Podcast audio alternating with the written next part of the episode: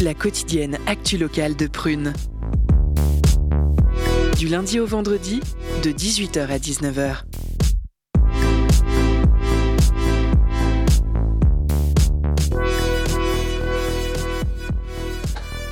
Et bonjour à toutes et à tous, bienvenue dans Curiosité, votre émission d'actu quotidienne locale. Il est 18h et vous êtes bien sur Prune 92 FM. C'est Antoine qui vous parle et je suis encore une fois ravi d'être à l'animation de ce soir. Que vous soyez dans votre voiture, au travail ou que vous vous enfilez des saucissons à l'apéro, eh bien je crois bien que cette émission est faite pour vous. Nous allons passer une heure ensemble pour discuter, partager de la musique, parler cinéma mais également photographie. Au menu de ce soir, interview, chronique et entretien, vous allez adorer. Euh, je pensais que ça allait être l'hécatombe ce soir au studio, mais en fait on est quatre. Euh, moi je suis un petit peu malade, mais bon ça va le faire. Comme d'habitude, je vais vous apprendre quelque chose, et cette fois, ce savoir presque inutile et musical. Si vous ne le saviez pas, plusieurs mystères entourent le groupe The Police. Le 7 avril 1978, la bande à Sting dévoile un 45 tours avec une chanson qui deviendra mythique, Roxanne. Mr. Sting a écrit cette chanson en 77 à Paris. Il a tiré son inspiration des prostituées qu'il voyait près de son hôtel. Les paroles, Roxane, you don't have to put on the red light, Roxane, tu n'es pas obligé d'allumer la lumière rouge, font référence à la lanterne rouge des établissements de prostitution. On écoute tout de suite un extrait.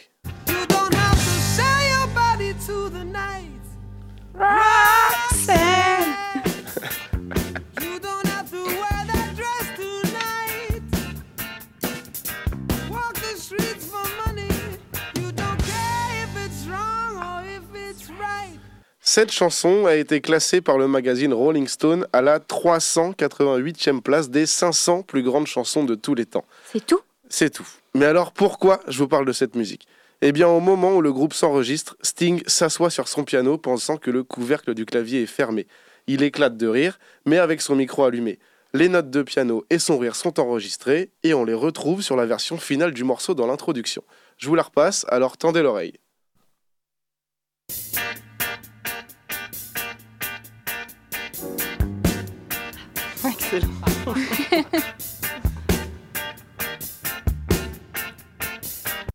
Et voilà, j'espère que vous l'avez entendu. Ouais. Ouais. Ah, c'est étonnant. hein. Pour cette petite histoire, c'est fini. J'espère que vous avez entendu, vous aussi, à la radio, cette petite note de piano. J'ai déjà hâte que vous ressortiez cette info pour faire le malin ou la maligne au repas de famille. Et je vous donne tout de suite le programme du Curiosité d'aujourd'hui.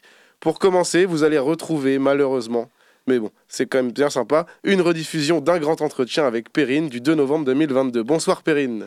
Salut. On retrouvera ensuite Morgane et sa chronique cinéma, le quatrième mur. Bonsoir Morgane. Salut. En deuxième partie d'émission, ce sera le temps du Zoom Actu où ce soir nous recevons Aurel Salmon qui viendra nous parler des histoires au bout du fil, un concept assez fou de spectacle par téléphone. Enfin, nous finirons en beauté cette émission avec la chronique photographie de Suvan. Salut Suvan. Salut. Il y aura également la fameuse pause cadeau avec Lola et puis petite dédicace à celui que vous n'entendez presque jamais mais qui est toujours là, c'est Seb. Salut Seb. Bonsoir. On démarre sans plus attendre avec le grand entretien. Perrine recevait la CIMAD concernant sa lutte contre l'installation d'un centre de rétention administrative en Loire-Atlantique et je crois que tu veux nous dire quelque chose en plus. Oui, puisqu'en raison d'un contretemps heureusement sans gravité, notre invité du jour ne pourra pas être présent dans nos studios ce soir. Il allait nous parler du droit au logement, dont une proposition de loi dite Casbarian-Berger du nom des deux députés Renaissance qui en sont à l'initiative vient d'être validée par le Sénat. Parfois, de grandes réformes qui touchent plus de monde menacent sans s'en rendre compte la visibilité des agissements de l'État envers d'autres populations plus précaires. C'est pourquoi nous avons choisi de vous rediffuser ce soir l'interview lors de laquelle nous avions reçu Maud Stepperer et Maxime Brianceau, respectivement salariés et bénévoles à la CIMAD. Ils nous parlaient de leur lutte contre les lieux de privation de liberté. Curiosité. L'entretien.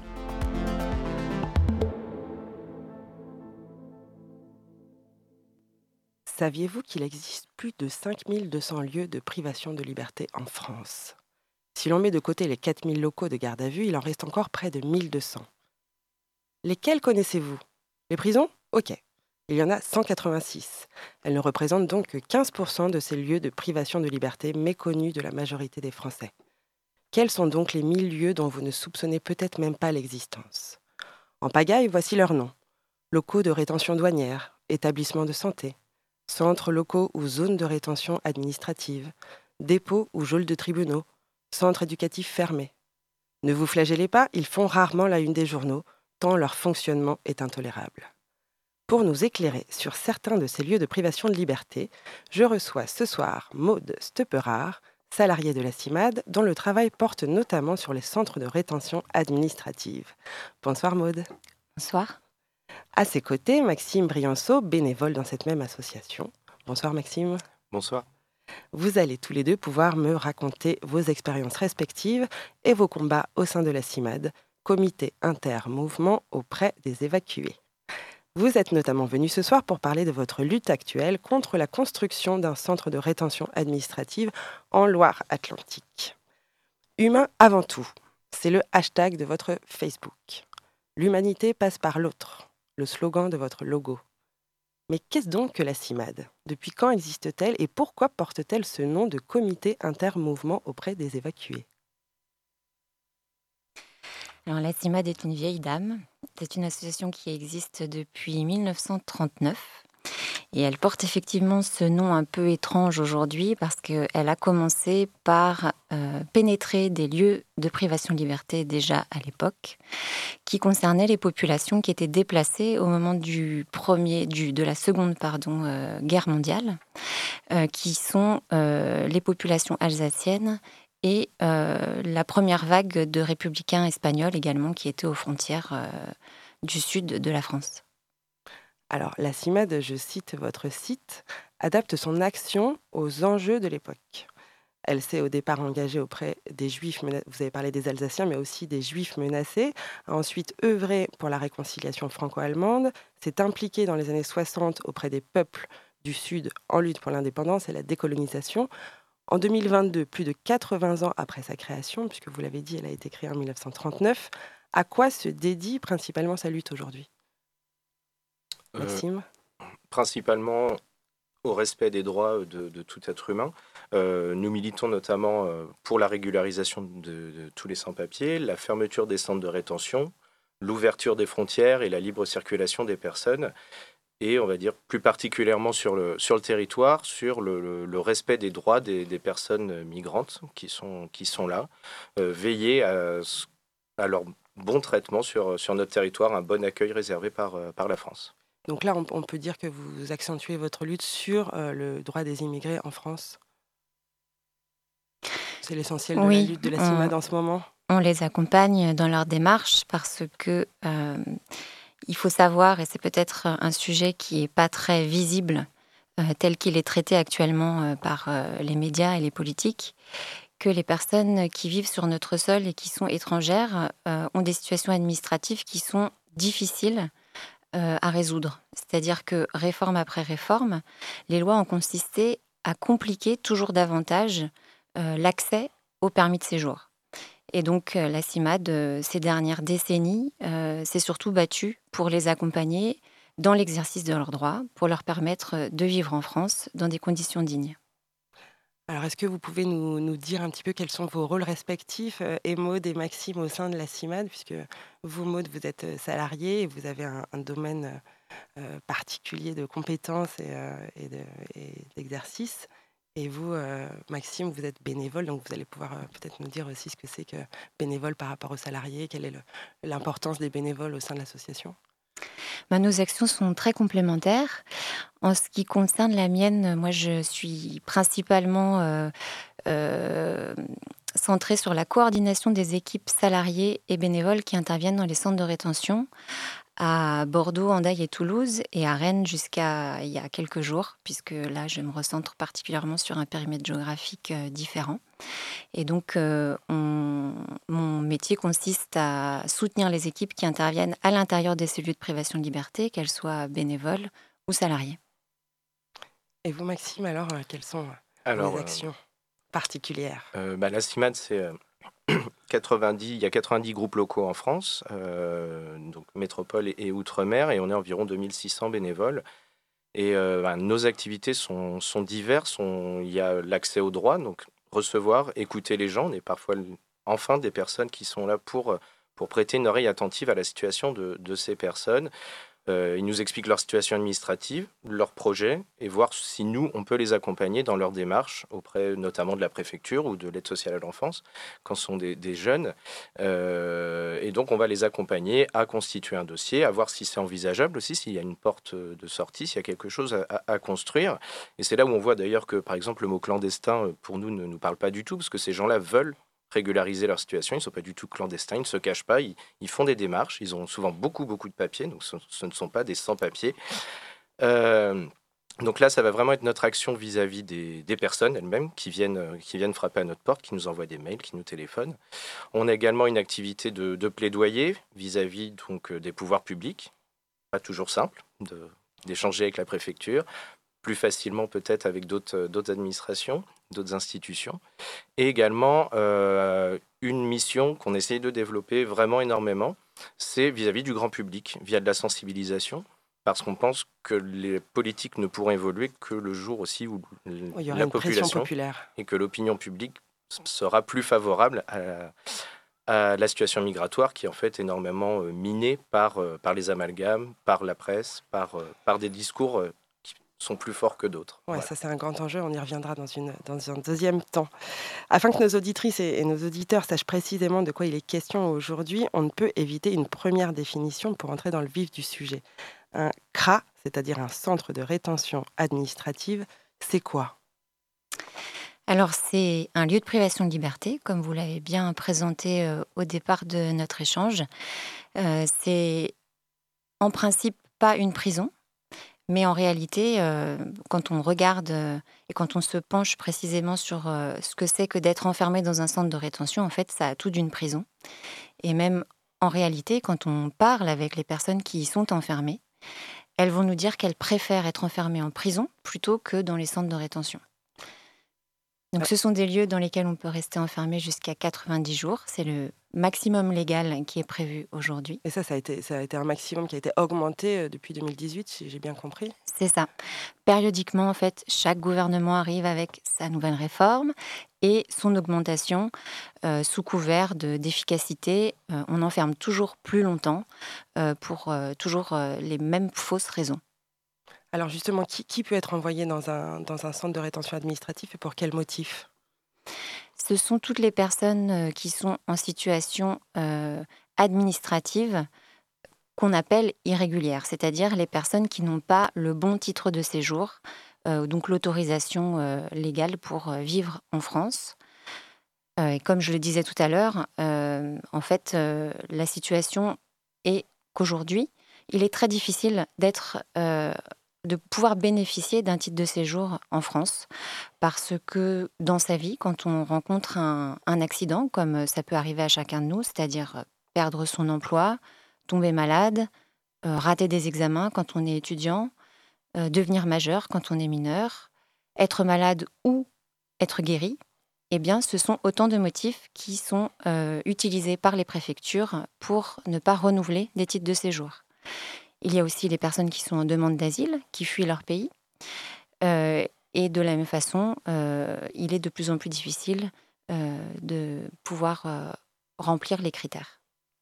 Et en plus, on, remet régulièrement en question leur récit, souvent. C'est ça. Mais le doute est toujours instillé. Qu'est-ce qui vous révolte par-dessus tout dans, les, dans ces centres de rétention administrative, ces lieux cachés du reste de la population?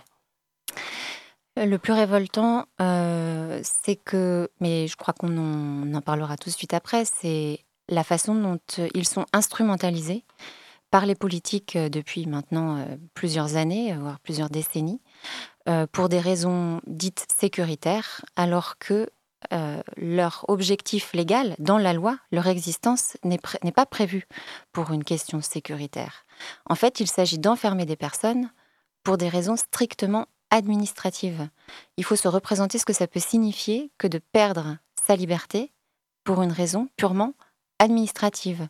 Euh, payer ses impôts, euh, respecter euh, telle ou telle formalité que l'administration nous demande, eh bien là, si on ne le fait pas, on risque d'être enfermé. C'est la situation des personnes étrangères qui ne peuvent pas bénéficier d'un titre de séjour en France.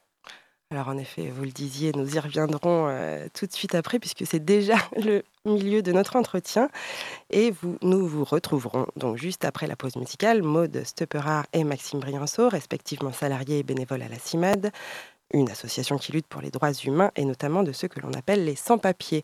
Comme vous l'avez dit Maxime, ils en ont beaucoup mais visiblement pas les bons au regard des institutions françaises.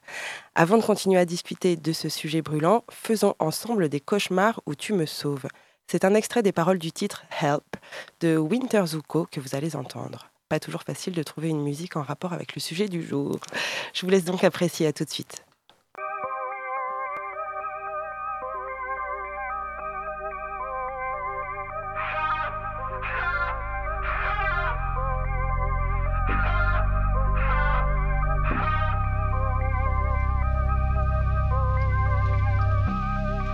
Des cauchemars, je suis petit peu. La vie met des grosses baffes, on pleure pas pour si peu. Faut que sorte ma daronne bloquée dans ce bat miteux. Ton équipe d'assister, le score est à 6-2. Hein, mauvaise news dans ma tête. Ouais, c'est pas réel, c'est en 2D. Hein, c'était la guerre, j'étais au deux. Hein, je crois que mon enfance c'est la buggy. Je suis dans le stress tout l'été, j'ai que l'hiver il arrive. Démarre la prod d'un coup, moi je à quoi ça rime. Putain, faut que je sois riche. Si le fond s'en fout des comme soirée, s'ils font du crari, genre ils sont pas dans le pareil. Hein, qui font de la neubée comme titan à charrette. Dans le sens du poil 5, non, on voit qui tu Hein, je veux que mes ennuis disparaissent. Si je me casse le dos, c'est pas pour être dans le carré. Je vais rater ma vie, je saurai comme un enfoiré. Je triste dans la pièce pendant qu'ils font des soirées. Je me sais comme T-Max. Hein, démarre la protège, démarre. Hein, y'a de la puissance qui s'émane. Ouais, je suis dans le mois toute la semaine.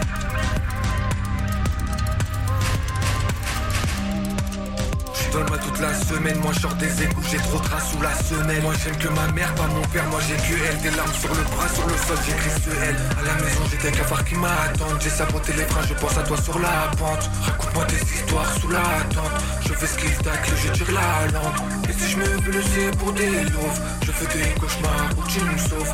Elle m'a dit rejoins-moi sur la falaise. Elle a dit je fais un cauchemar où tu sautes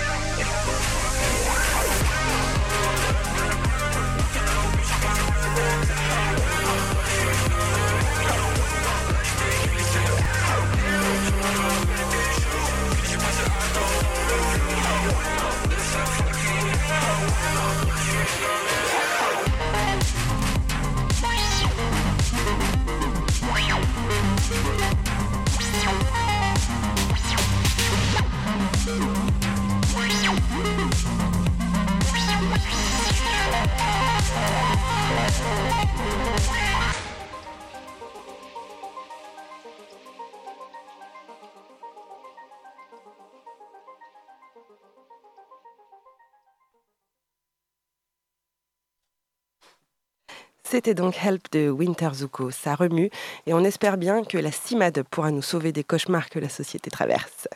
Nous nous retrouvons pour la deuxième partie de notre entretien en compagnie de nos invités du jour, Maude Stepperard et Maxime Brianceau, respectivement salariés et bénévoles à la CIMAD à Nantes.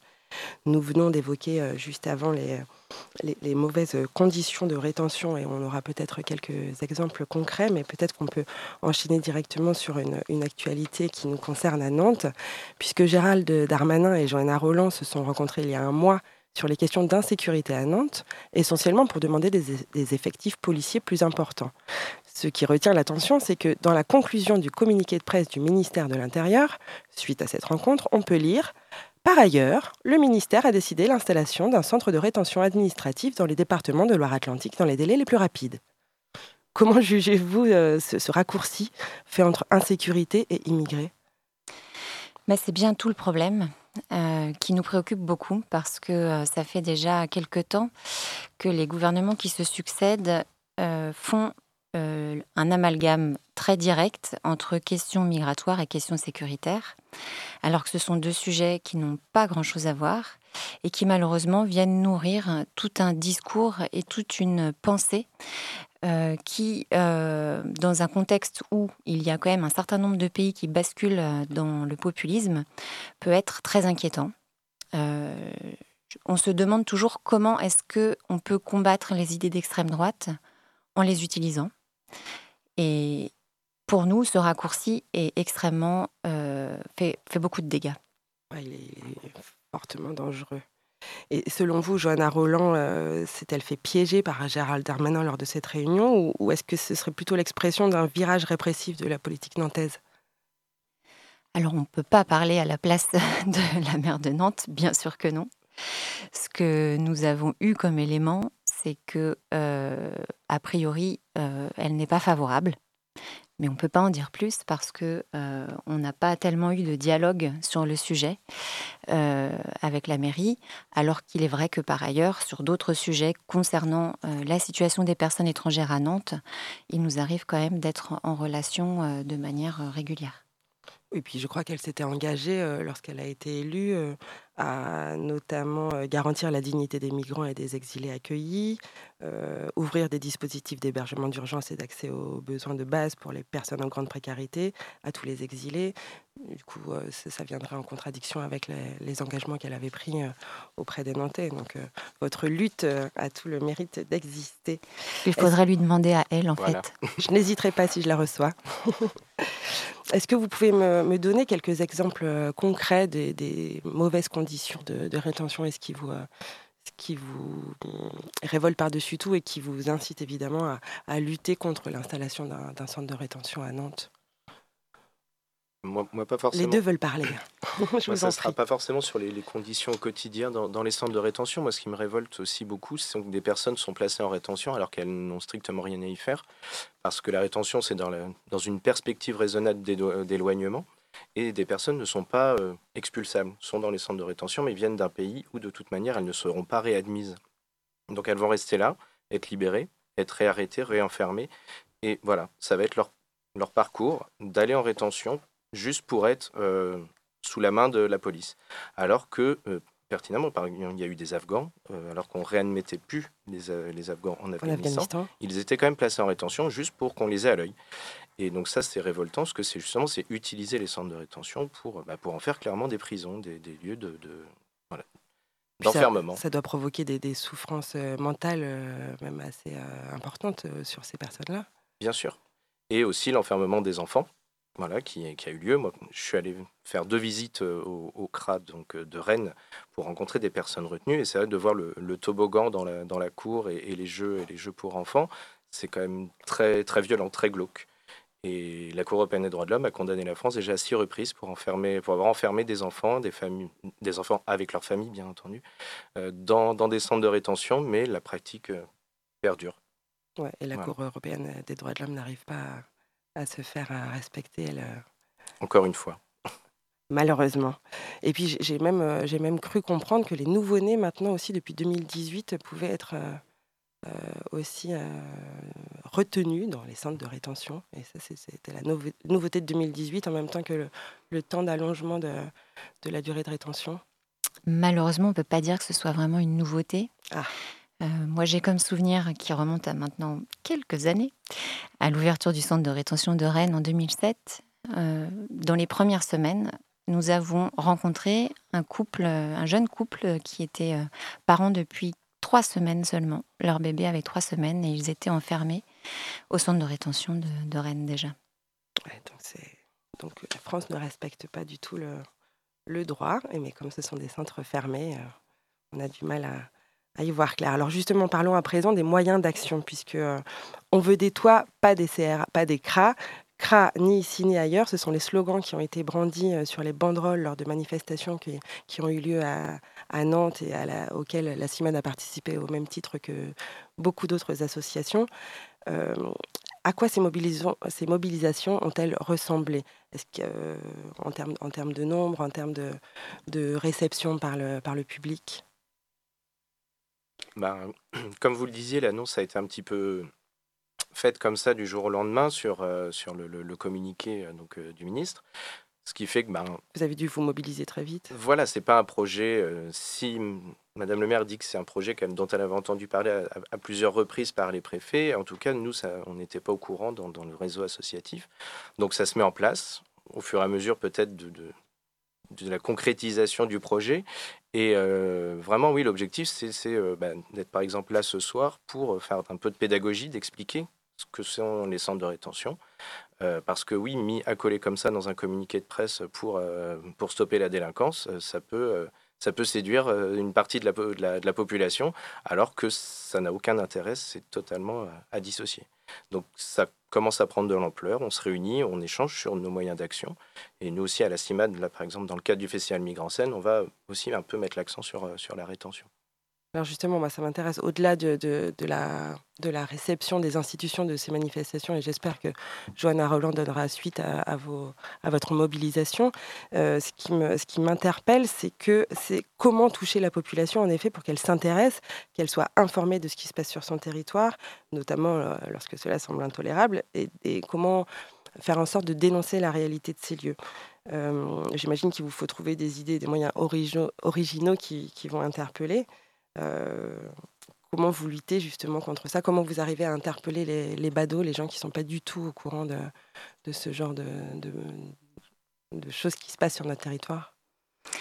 On utilise euh, les moyens euh, qu'on imagine. il y a quelques années de ça, on avait utilisé le, moyen radiophonique où on avait récolter le témoignage de personnes qui allaient euh, dans les centres de rétention pour rencontrer les personnes enfermées pour raconter euh, ce qu'elles ce qu'elles voyaient et ce à quoi elles assistaient, quelle est la réalité de la situation qui est faite aux personnes étrangères en France? ça nous arrive aussi d'organiser des événements, comme dans le cadre de Migrants Scène. actuellement, on a une exposition qui est présentée au bar Mon Oncle et on a fait une soirée la semaine dernière où on a pu débattre ensemble de ce que c'est qu'un centre de rétention. Et heureusement, l'exposition est toujours visible jusqu'au 12 novembre, me semble-t-il. C'est ça. Peut-être un peu plus. Tant mieux. Euh, et puis nous cherchons aussi à faire réseau, c'est-à-dire que euh, le projet qui a été annoncé pour Nantes, il n'est pas du tout isolé. Il faut savoir qu'il y a quatre projets qui sont actuellement euh, en cours à des stades de, réalisation plus ou moins avancés. Il faut savoir qu'à Lyon, il y a un nouveau centre de rétention qui a ouvert au début de l'année 2022. À Orléans, il y a un, centre de rétention qui est en cours de construction. À Bordeaux, il est encore à l'état de projet. Euh, dans la métropole. Et il y en a également un autre euh, aux abords de, Roissy, euh, à proximité de l'actuel centre de rétention du Ménil-Amelot. Donc, nous sommes sur plusieurs endroits au, niveau du territoire à se mobiliser pour faire connaître la réalité de la situation des personnes étrangères en France, euh, pour essayer de faire comprendre euh, que la délinquance euh, n'a pas grand-chose à voir avec les personnes étrangères qui vivent sur notre sol, qui ont une vie ici, qui se lient et qui parfois ont une famille avec des Français, des Françaises. C'est aussi les Français, les Françaises qui, se, qui sont liés avec ces personnes étrangères, qui sont atteintes par ces discours et par ces politiques. donc nous sommes tous concernés en fait, au plus près, euh, parce que lorsqu'on traite de cette façon euh, les personnes étrangères, c'est un très mauvais signal euh, pour nos, libertés à toutes et tous. Pour l'humanité. Et comme une mauvaise nouvelle ne vient, rarement toute seule, ce matin j'ai lu plusieurs articles sur un nouveau projet de loi immigration porté par le ministre de l'Intérieur Gérald Darmanin, qui propose de créer un titre de séjour métier en tension. selon vous, j'ai ma petite idée, mais le gouvernement veut-il faire travailler plus facilement ou expulser plus vite? Comment la CIMAD se positionne là-dessus et comment vous comptez réagir euh, par, par bah, rapport à ce projet de loi? Disons que les préfets ont déjà la possibilité de régulariser une personne euh, qui présenterait une promesse d'embauche euh, dans un métier en tension. Elle ne le fait pas, très très très très très rarement. Donc c'est encore une fois un, effet d'annonce pour plaire, j'imagine, aux, responsables de ces métiers qui, qui, ont du mal à recruter les métiers en tension on voit voilà, qu'il y avait, il y avait des métiers en tension au Qatar, ils ont recruté à tour de bras, parce que ça a donné. Euh, du reste, moi, ce que j'ai retenu, c'est que M. Darmanin voulait être plus méchant avec les méchants et plus gentil avec les gentils. Moi, je trouve que c'est une grande avancée parce qu'à l'heure actuelle, il est méchant avec tout le monde. Ouais. Donc, merci. Merci Gérald Darmanin. Cet entretien touche malheureusement à sa fin. Merci beaucoup euh, Maude Stepperard et Maxime Brianceau d'avoir répondu à mes questions sur Prune ce soir. Alors, je reprends le micro cette fois-ci en direct. J'ai joint la CIMAD par téléphone ce soir et le sujet ne semble pas, du moins officiellement, avoir avancé puisque, à ce jour, rien n'est communiqué, ni le lieu ni la date. Ce qui n'est ni négatif ni positif. Ce qui est sûr, c'est que la CIMAD va continuer sa lutte. Continuons, nous aussi, citoyennes et citoyens, à nous battre en toute solidarité pour rendre notre société plus humaine et meilleure. Merci Perrine pour ce petit rafraîchissement. On enchaîne tout de suite avec Morgane et sa chronique cinéma Le quatrième mur. Aujourd'hui, elle va nous parler d'un film français sorti en 2022, La nuit du 12.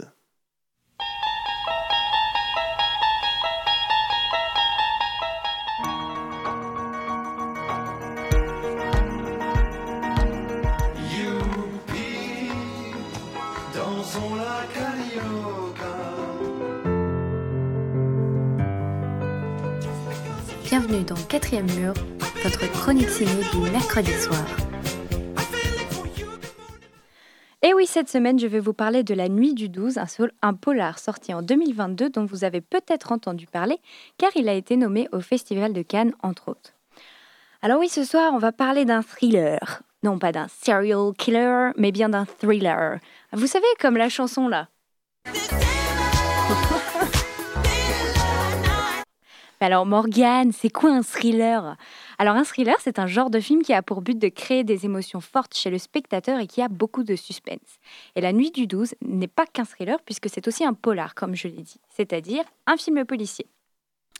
Et donc La Nuit du 12, c'est une enquête policière sur la mort d'une jeune fille qui s'appelle Clara. Mais ce n'est pas n'importe quelle affaire puisqu'elle ne sera pas résolue pendant le film. C'est le jeune capitaine de la PJ, Johan, qui vient tout juste de prendre ses fonctions, qui est tenu de résoudre le crime. Dans le film, il est dit que, je cite, À la PJ, on raconte que chaque enquêteur tombe un jour ou l'autre sur un crime qui le hante. Alors il faut être prêt à se mettre dans la peau de Johan pendant deux heures et à se torturer comme lui avant de regarder La Nuit du 12. Et donc, comme je le disais, le ton est donné dès l'ouverture du long métrage.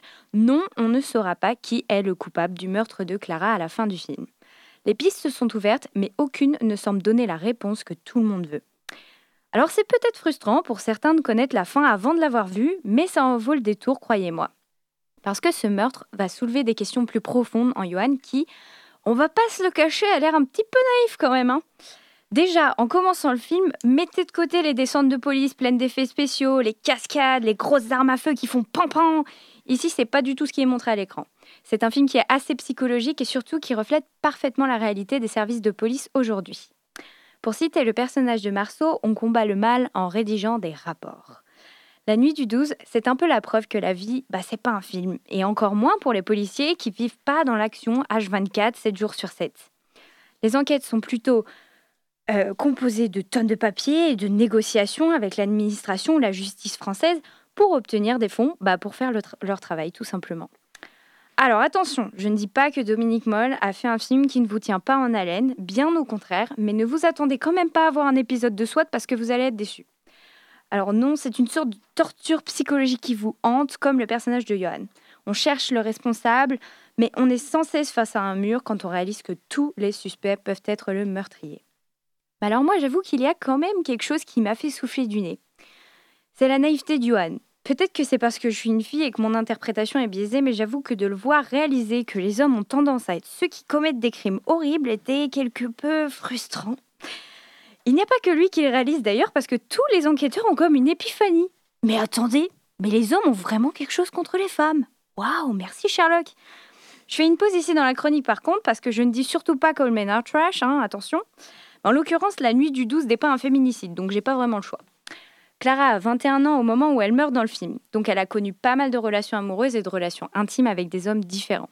Et comme le personnage de sa meilleure amie, c'est assez rageant d'entendre les interrogations de Johan sur toutes les relations qu'elle a pu avoir. Mais on réalise très vite que les intentions de l'enquêteur ne sont absolument pas mauvaises, bien au contraire, il cherche seulement à aider. Mais pour ça, il faut qu'il connaisse la victime.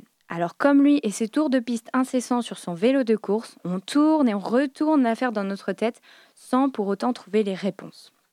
Je vous recommande donc La Nuit du Douce si vous ne savez pas quoi faire de votre mercredi soir. Attention quand même à ne pas se faire de nœuds au cerveau en cherchant à résoudre le mystère. Si le réalisateur nous a laissé sans réponse, c'est bien pour quelque chose. Merci Morgane, mais cette fois, je te le dis, pas de nuit du 12 pour moi ce mercredi soir. D'habitude, je Oh t'écoute. Mais les films euh, trop psychologiques qui font un peu peur, ben moi j'aime pas du tout ça. On passe maintenant à la pause cadeau où Lola nous réserve comme d'habitude encore de belles surprises à gagner. C'est tout de suite sur Prune, il est 18h36. Ouais, ouais, ouais, ouais, ouais, ouais.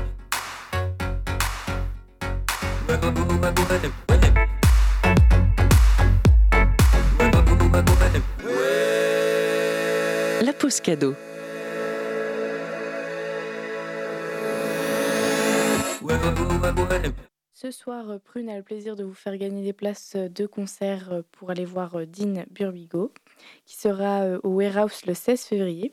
Alors, si tu veux tenter ta chance pour avoir ces places, envoie-nous tout de suite un message sur Instagram de Prune. Et on se laisse avec la suite de l'émission et le morceau Immunité diplomatique de Dean Burbigo en feat avec Alpha One. C'est tout de suite sur Prune.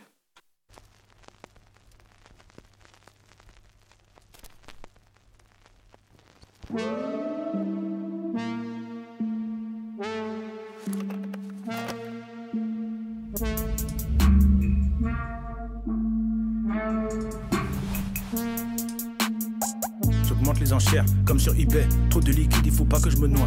Nouvelle technique, je reviens du Tibet. Je suis assis en tailleur, je vis dans le noir. Si ta carrière est moindre, c'est que t'as pas soigné ta réputation. Je connais des gens qui sont instruits, pourtant ils n'ont aucune éducation. Styliste, écrivain, interprète et auteur. Essaie pas de me suivre tu vas t'essouffler. Dans le grand bain, je suis à l'aise, pas besoin des flotteurs. Ionique, les floppeurs. J'aime pas stagner, je suis un développeur. Je visualise et j'évite de tomber dans le rallye. En période hivernale, je me situe à Nice avec les uns. Je vais pas faire de dessin, la dalle comme si je sortais du dessin. Les embrouilles sont très compliquées, mais les bagarres sont très simples. FR infesté de blattes. Je suis un Renoir, pas un black. Ils veulent me signer comme un plâtre. Je me prépare pour le grand bain. Je veux pas faire un plat, je fais bélec à l'impact. Pour être sûr de pas devenir un plâtre, j'ai gardé mon prénom, j'ai pas pris un place. Le rap vient du Bronx comme Benny Blanco. Il veut me tuer, je suis comme dans l'impasse. Je mène mon enquête doucement, je peaufine. Faut que j'encaisse et que je fasse le profit. Quand je suis passé en caisse, tu m'as vu de profit. J'avais de bonnes têtes dans les mains. Truc d'Africain qui se lève pour le pain avec les saboteurs dans la base militaire. Entourage diplomate, donne data ministère. Je pars en campagne, le mouvement est en panne. C'est toi qui me cherches, mais c'est moi qui t'attrape. J'ai un queue plein de chasse et de petites matraques. Je fume ce micro comme une pipe à crack. Je reste pointu comme un pic à classe. Avant suffisait d'une caméra. Et on ramenait tous les gars du coup. Maintenant suffit qu'il y ait un gars du coup. Et ça ramène toutes les caméras.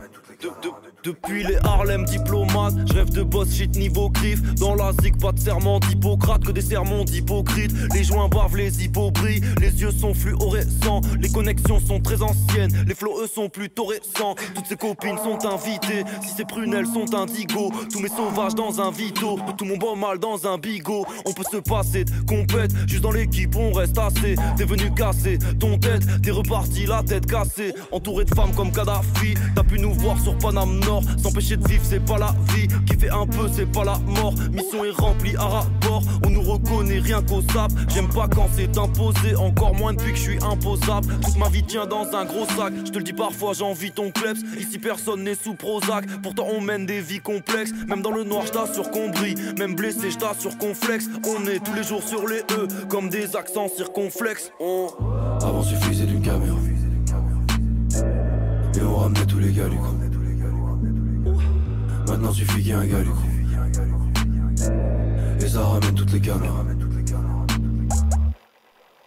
Vous venez d'écouter Immunité diplomatique de Dean Burbigo et Alpha One. N'oubliez pas de participer pour gagner les places de concert en envoyant un message sur le compte Insta de Prune. On enchaîne avec le Zoom Actu où ce soir Aurel Salmon vient nous parler de spectacles qui sortent un peu de l'ordinaire. Le Zoom Actu, c'est tout de suite sur Prune.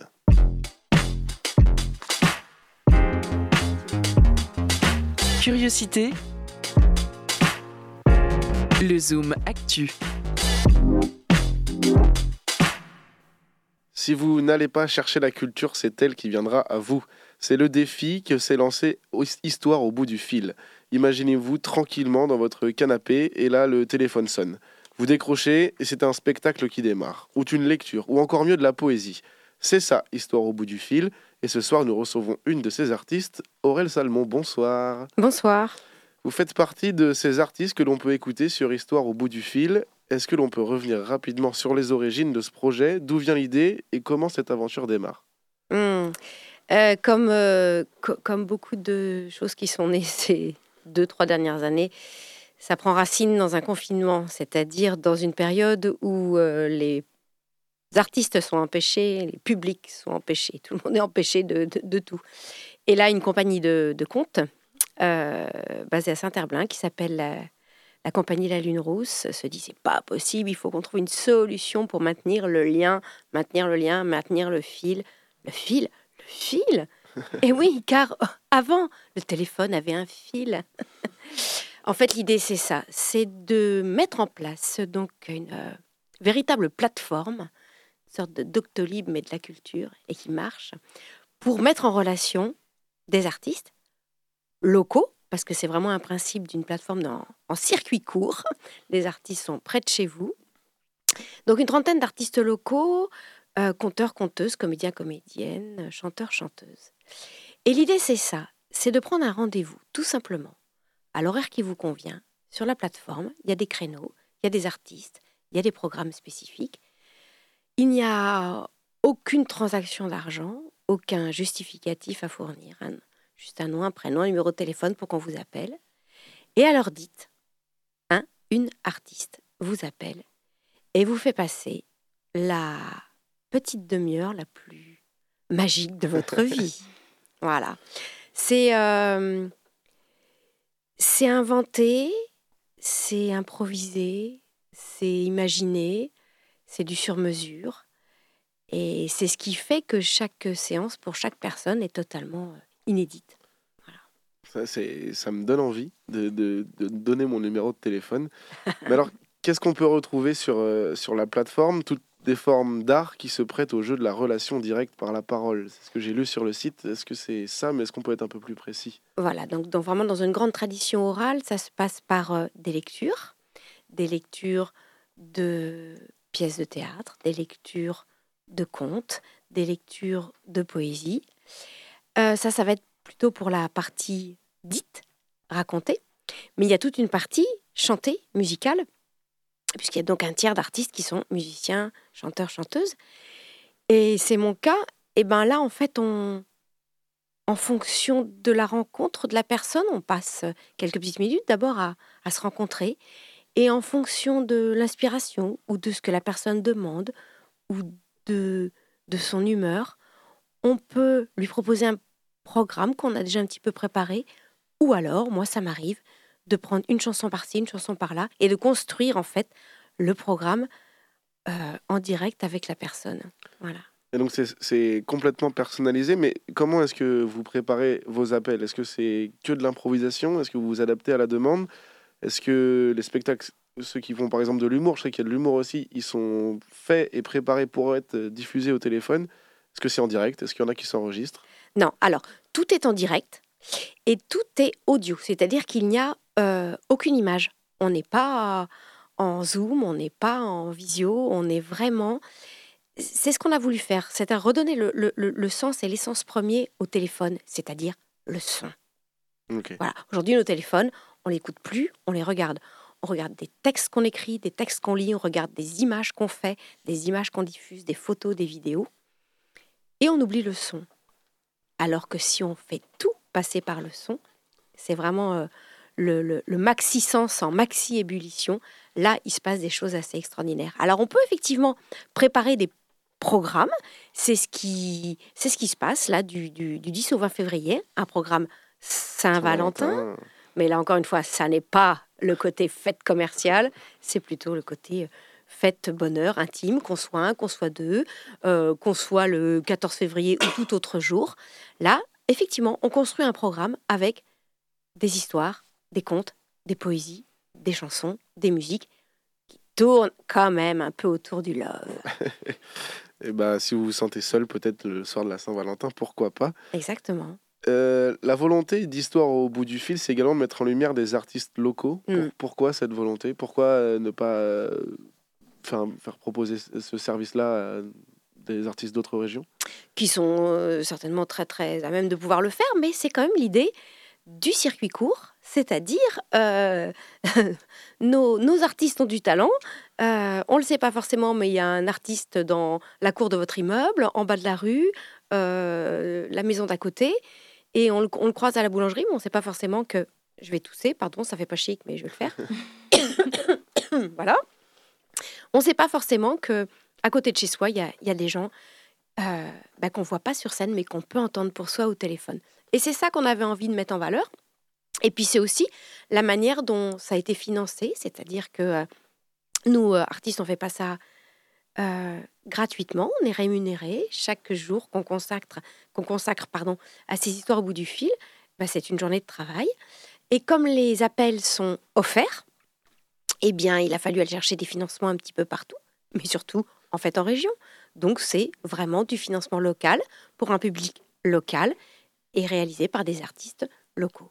Et donc on peut pas vous appeler de, Marseille ou de Lille si Non, ça coupe. Ça coupe direct. Oui. Bien sûr qu'on peut nous appeler de tous les, les quatre coins du globe. J'adore cette expression, j'essaye de la placer tant que je peux. Et, et, bien sûr qu'on fera euh, passer à la personne au bout du fil un très grand moment. Mais voilà, on va dire que c'est au départ plutôt consacré euh, à des gens du coin pour les gens du coin avec des gens du coin. On, s'aime entre ligériens.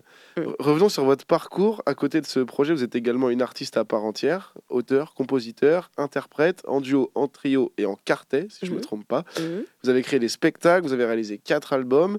J'imagine que le confinement, du coup, a donc dû euh, vous pousser à innover pour continuer de partager votre art. Et je me posais la question si est-ce que l'ambition à travers Histoire au bout du fil, c'est pas de favoriser un accès à la culture, de la rendre peut-être plus accessible, que ce soit que c'était pendant le confinement, que ce soit aujourd'hui aussi Ouais.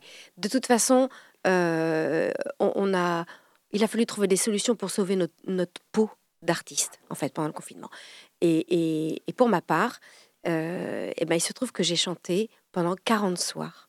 Tout simplement parce que je me suis installée sur le balcon de ma résidence et que tous les soirs, à 20h03, après les applaudissements euh, aux gens qui continuaient de travailler. Je m'installais à Capella avec mon micro et mes voisins me commandaient des chansons le matin par mail et le soir je livrais à domicile. Ça m'a sauvé le confinement. Ça m'a sauvé le confinement. Et c'est aussi pour ça que j'ai accepté la proposition d'Histoire au bout du fil quand ils sont venus me chercher. Parce que je savais que au pied levé, entre guillemets, je pouvais comme ça, toute seule à Capella, chanter à peu près n'importe quelle chanson pour n'importe qui. C'est beau? Ouais. Ouais. Moi, j'aurais aimé qu'on vienne chanter à, mon balcon euh, pendant le confinement. Eh Une ben. petite sérénade. Ah, ouais, c'était ça, c'était tout à fait Ma petite Céline Dion. Oh Toujours au niveau de la culture. C'est à moi qui parle. le, projet a débuté euh, grâce à ce malheureux confinement. Est-ce que aujourd'hui, euh, l'impact de Histoire au bout du fil est, est toujours bon? Est-ce que malgré la réouverture, enfin malgré la réouverture de tous les lieux culturels, votre projet a toujours autant de succès? Eh bien oui, parce que tous les lieux culturels n'ont pas rouvert et ensuite ils ne fonctionnent pas comme ils fonctionnaient avant. Il y a quand même des changements d'habitude dans les pratiques et les consommations de la culture. Voilà, j'en paye les frais tous les jours, mais c'est pour ça que cette invention d'histoire au bout du fil, elle a tout son sens et toute sa place aujourd'hui. Au départ, c'était quelque chose de dispositif d'urgence et solidaire. Aujourd'hui, il va falloir imaginer des partenariats avec euh, des structures culturelles pour leur faire comprendre que c'est pas à la place de, c'est pas un pis-aller, c'est pas un doublon, c'est très complémentaire. Aujourd'hui, il y a des salles de spectacle qui n'ont pas refait le plein de leurs abonnés. Eh bien, voilà, on va leur proposer des partenariats en disant un abonnement, un petit peu de fil, allez hop. En fait, il y a des tas de choses à imaginer. Et aujourd'hui, comme euh, on n'est quand même pas sorti de l'auberge tout ce qu'on en est, eh bien, ne crachons pas sur toute possibilité de se faire du bien et du plaisir avec la culture et les artistes. Bah c'est, euh, je suis subjugué. si, les gens qui nous écoutent ils, euh, veulent vous écouter, comment on fait? Est-ce que vous pouvez faire un petit mode d'emploi Ah, tout à fait, tout à fait, parce que le mieux c'est d'essayer par soi-même. Voilà. Alors on va sur le site Histoire au bout du fil. Voilà. Et là, il va se passer euh, deux choses. Enfin, il va se passer plein de choses, mais vous pouvez avoir déjà un premier calendrier sous vos yeux, un planning avec des créneaux. Ce que vous pouvez faire, vous regardez votre euh, agenda. Tiens, qu'est-ce que je fais le 10 février à 15h Ah, je ne fais rien. Je coche. Et là, je me rends compte qu'il y a une personne qui s'appelle Emma Bro, Laurence Collin, Yona Lemoine, Marie Polo, Anne Tessier, Anne Calgodichaud, Gérard Guérif. Ces gens-là, en plus, si c'est effectivement le 10 février, ils vous ont préparé un petit programme spécial Saint-Valentin. Et là, eh ben, vous cochez sur l'horaire qui vous convient, vous laissez votre nom, votre prénom, votre numéro de téléphone pour qu'on vous rappelle, une tranche d'âge quand même pour qu'on sache un petit peu si c'est du babar ou du brassens, et puis éventuellement comment vous avez connu le dispositif. Et alors dites, bien installé chez vous, faut être confort. Hein. C'est mieux parce que même on met un casque, on s'installe dans un canapé, une petite boisson chaude, et là, on oublie tout le reste. Autre solution, vous connaissez un artiste qui fait partie de ce dispositif. Alors là, vous allez sur l'onglet Les artistes, vous cherchez l'artiste en question, et là, il y a son programme à lui ou ses créneaux à lui, et là, vous cochez celui qui vous correspond. De toute façon, dans tous les cas, le téléphone sonne, et c'est magique. Ça a pris des notes dans le studio. Je crois que ça intéresse euh, Morgane et Perrine. Hmm. C'est ouvert à, des âges, euh, tout type d'âge À tout type d'âge, puisqu'il y a des, même des programmes jeunes publics. Voilà. Donc, euh, y a, en général, c'est une seule personne, mais on considère que si jamais il y a des enfants, il peut y avoir le frangin, la frangine avec, ou le papa et la maman qui est caché derrière le canapé. Euh, voilà, on peut faire à plusieurs. Par pour la Saint-Valentin, si c'est effectivement pour un couple, allez, on garde les deux au bout du fil. Et, et, voilà, mais en général, euh, de toute façon, on est souple, libre, adaptable. Eh bien, merci Aurel Salmon d'être venu dans l'émission. Avec grand plaisir. Si ça vous dit de tenter l'expérience, donc rendez-vous sur le site histoireauboutdufil.fr. Place désormais à un petit interlude musical avec Winsin de Amara CTK 100. J'espère que je le prononce bien. Avant de retrouver la chronique de Suvan.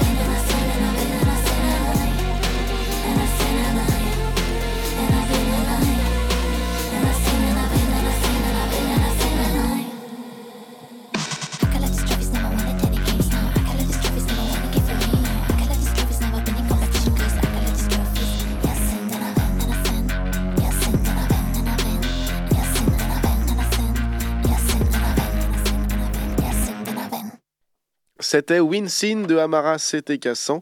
Comme promis, on retrouve la chronique photographie de Suvan. Je vous invite donc à fermer les yeux et à écouter la photo. Curiosité. Les chroniques de la rédaction.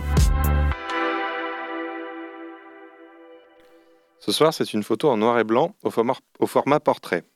Sur le bord droit, un mur qui fuit vers le fond. Sur le bord gauche, un mur qui fuit aussi vers le fond. On est dans un couloir collé au mur droit et on regarde vers un bout du couloir. Sauf qu'en fait, à 5-6 mètres, le couloir est totalement bouché, ou du moins, il sort de l'ordinaire.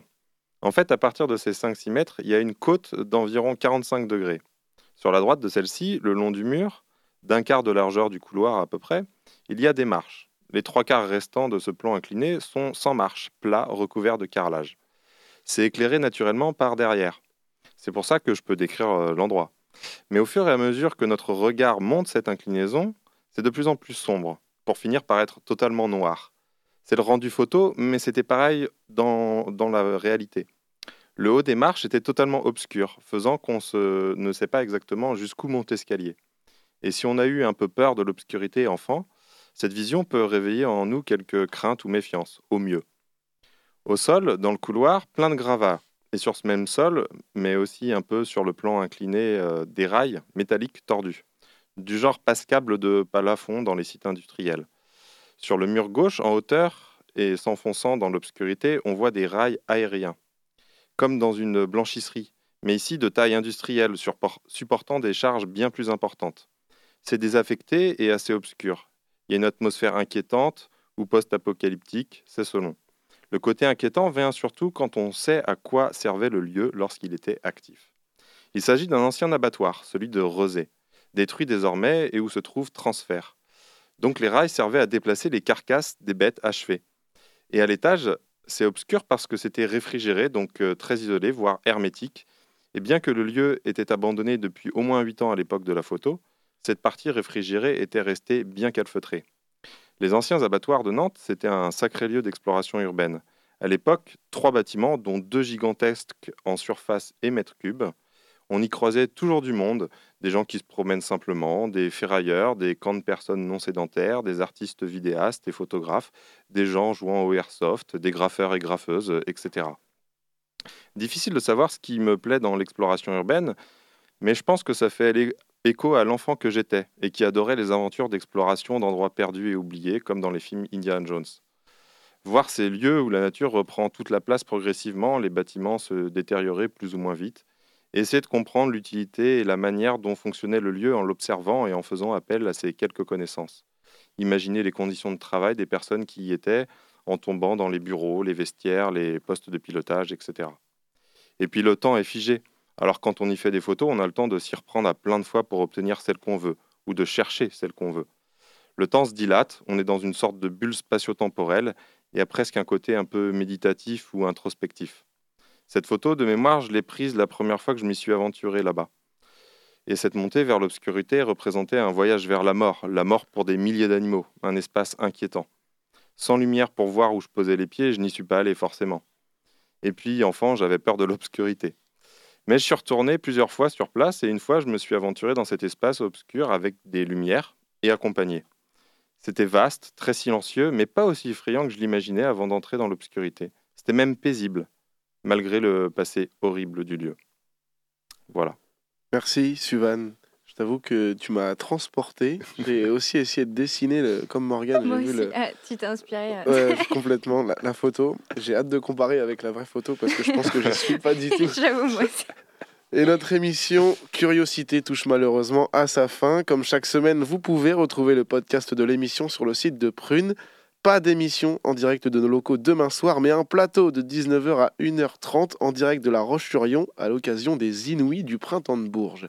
Tout de suite sur Prune, c'est le Labo des Savoirs qui démarre, l'émission scientifique activatrice de Synapse. Restez à l'écoute et bonne soirée sur Prune.